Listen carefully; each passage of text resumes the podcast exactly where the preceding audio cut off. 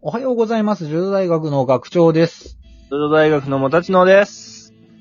はい。えーはいじゃあ今日はですね、えー以前いただいていたお便りの、まあ、あの、まあ、アンサーというかね、まはあ、い考察をちょっと一緒にしていこうかなと思うんですけれども、はい、はい、はい。えー読んでもらえるかなはい、読みましょうん、一応ね。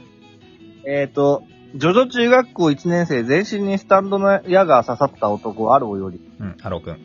どうも、食べてしまった指7本はドイツ軍に処置してもらいました。指の力がサンタナの約2 倍です。4部キラと8部キラではどっちが強いと思いますか私はキラの同僚が鍵を握ってると思います。っていう、えーお便りが来ましたね。やめとけ、やめとけ。やキラーの話なんか、うん。時間の無駄だってねはい。英語ではそう言われてると。 はい。えっ、と、そうなんですけれども、じゃあ、えー4部キラー、ね、8部キラーですね。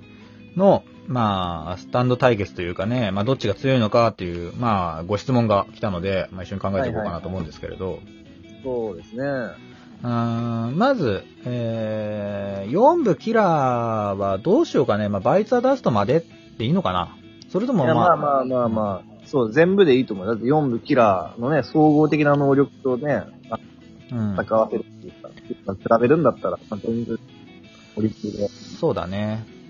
えー、まずじゃあ4部キラーの能力なんだけど、はい。えー触れたものを爆弾に変えるえー能力ですね、はいまず。えーはい触れると爆発します。えー触れたものに、違うか、ま、えーと、待ってくれ。どうすればいいん だ。えーななんだ爆弾にする能力と、その爆、その爆弾自体を爆発させることもできれば、はい。そその、なんか触れた人間を爆殺することもできるんだよね。うだね。ううんん。まあ、ちょっとこれ分かりづらいんですけど、何を言ってるのか分かんないかもなんですけど、まあ、そういう能力なんですよ。触ったら爆弾にできますと。その爆弾にしたこう物体、まあ何でもいいんだけど、人間でもないの、はい奥安をね、奥安を触りました。で奥安爆弾になりました。でスイッチを押すと、奥安が爆発します。はい。または、その奥安に触れると、触れた人が爆殺されちゃうと。はい。はい。まあ、そのどっちかを迫るっていうこともできるんだけど、まあ、それが、まあ、第一の爆弾。はい。それから、えーシェアハートアタックですね。えー手からキャタピラのついたおもちゃみたいなのがこう飛び出して、えーどこまでも追いかけてって爆発させ、爆発、爆、爆破すると。まはい。あ、そういう能力ですね。はい。はい。まあ、それがシェアハートアタック。はい。で、えー第3の能力で、えー時間を吹き飛ばして1時間ほど前に戻る能力が出ました。それがバイザダストですね。はい。ちょっとね、発動条件が厳しいけどね。うん。まあまあ。まあこれが、まあ基本的な4部キラーの、まあ全体像というか能力ですね。キラークイーンの能力。はい。うん。はい。えー対して8部キラー吉影の能力なんですけれども、はい。えー同じキラークイーンはキラークイーンなんですけど、はいえー結構ね、能力が違うというか、はい。うん、爆弾がね、こう、シェアハートアタックを大量に出す能力がで、描かれてるんですよね。うんうんうん。うん、むしろもうそれぐらいというか、あんまり、だってね、8部のキラーは、そもそも階層上の人物であって、そうそうそう。実際にその出てきて活躍したりとか、まあ、戦ったりっていうのはそんなにないんで、うん。能力もわかんないよね、実際そんなには。そうだね。キラークイーンってこう、まあ、近距離パワー型で殴ってるような描写と、シェアハートアタックを大量に出して、えー、ダモタマキに向かっていかせるの、感じのと、あと、まはあ、い結果の中にシェアハートアタックを走らせて、腫瘍かなんかを、血栓かなんかを爆発させる能力。能力というか、はいはいまあ、使い方をしてますが。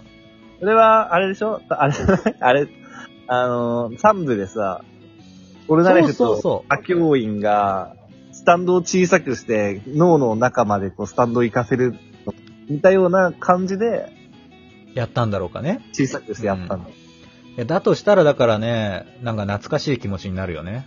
俺もそれそう思ったんだけど、スタンドは、思えば、うん、思えばというか、やる、やってやれないことはないって言うんだよね。小さくすることは。そうね。スタンドに大きさの概念はないんだっつって3部の時ね、まだ言ってましたけどね。そうそうそう。うーん。でかくすることは逆にじゃあできないのかなって感じだけどね。できるんじゃないそれは、それはね、あの、スタンド、あの、パワーの話ですからね。多う分。ん、だから、だからパワーはさ、その、だから上限がやっぱ決まってんのかなって感じしないまあ、だから、多分、無限に大きくすることは当然できないと思うよ。うんそれは小さくするのだって、こりゃ、相当なスタンドパワーが必要だぜって言ってたぐらいだしうんう、ん。楽な大きさってのはあるだろうね。うん。あとね、なんか、まあちょっとちらっとなんかで見たんだけど、はい。あの、生まれつき能力発現できてたからできたんじゃないかみたいなね、いう人もいたよ。はいはいはい。まあ、歌教員とポルナレフは、生まれついてのね、スタンド能力者だから、まあ、結構その辺自由に動かせたんじゃないか、みたいああ、なるほどね。な。うん。はい。まあ、そういうのは、まあ、ちょっとずれましたけれども、まあ、そうやって、えー、八部キラーは使ってましたと。はい。うん。まあ、圧勝とまで言わないけど、四部キラーの方が強いんじゃないかなって思うんだけどね。うーん、八部キラーのね、戦ってるところがそんなにわかんないからね。のもあるけど、まあ、四部キラーが強くあってほしい感はあるね。欲しい感はあるね、やっぱね。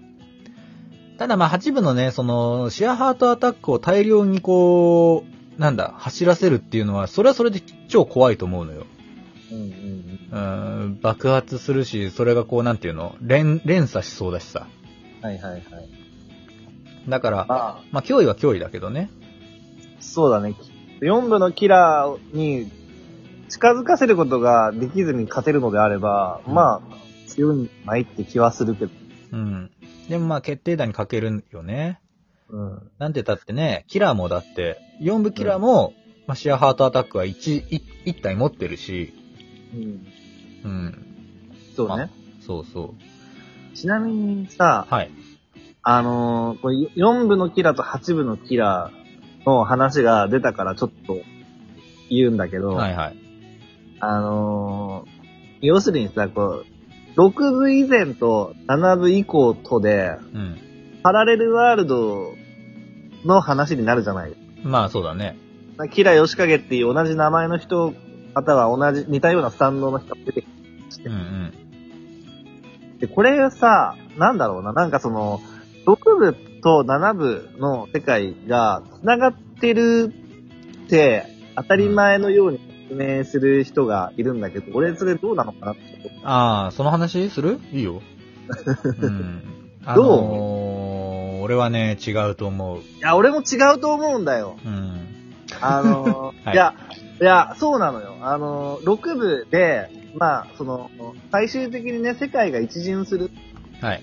出来事が起こるわけですね。うん。で、その後、7部で、1回6部で、ジョジョのシリーズって完結するの。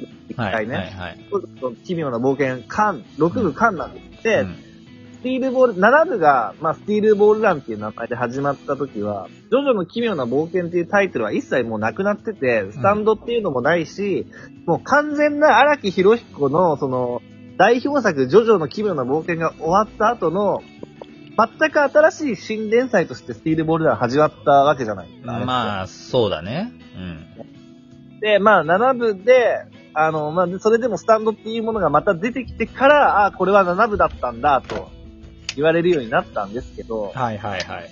6部の最後で、その、変にね、その、世界が一巡するっていうのが発生してしまったばっかりに、うん。 7部の新連載との、その、あ、なるほど、これは、6部で世界が一巡した後の、あの、話なんだっていう、そういう、つながりをね、当たり前のように、その、ちょ自分で思ってる分にはいいんだけど、その知らない人に説明するときに、うん。 7部っていうのはね、はい。ロックの後のそのパラレルワールドの話なんだよっていうあのうんことを言う人はまあいますわな。うん。にちょっと違和感を感じる。うん。違和感感じちゃってるわけだ。はい。違和感多いあーそうなんですよね。まあ、ジョジョ大学的には、パラレルワールドだから、もう全然別の世界ですよっていう話だからね。はいなんならだからその6部の最後にはだってジョ、アイリンが出てくるからね。はい星の技を持った。そう。あれは別にその、だから、ジョースケの親戚ってわけでもないからね。ジョセフミの。うんう。ん、ジョセフミか。ジョセフミの。ジョセフミだっけキラだっけジョースター決闘なんだよね、キラの方がね、8部は。そうだっけな。うん。そうそうそう、そうだったと思う。うん。だから、そうなんですよ。違うんですよね。だからそこだけ、まあちょっと注意してほしいなっていうことだよね。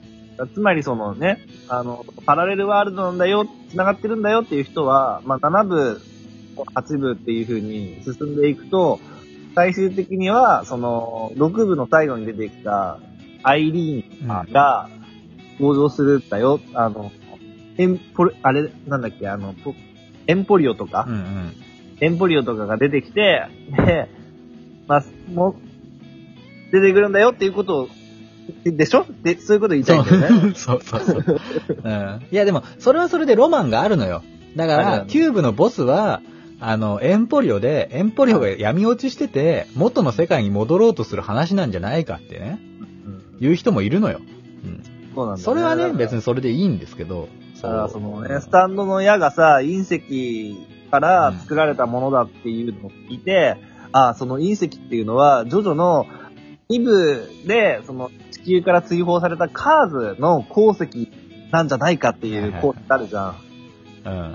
まあ、そそれのも考違うけ察がどあ。るのは、もうすごいロマンだと思うんだけど、んそうなんだよって断定して説明してる人がいるのにもやっぱり違和感うんそうだね。それは説はうんなんじゃないかなと思います。まあ皆さんのね、説は、あの、大募集します。私たちは。で、まあそれはどうかなとかね、あ、それ面白いねっていうのは、あの、こっちでも考えたいと思いますので、ぜひですね、こう新しいこう角度の、えー見方がありましたらまたですね、えーえっと、お便りで送っていただきたいです。まあ、は4部と8部のキラー対決ちょっと微妙だったけど、まあ、許してくれ、アロくん。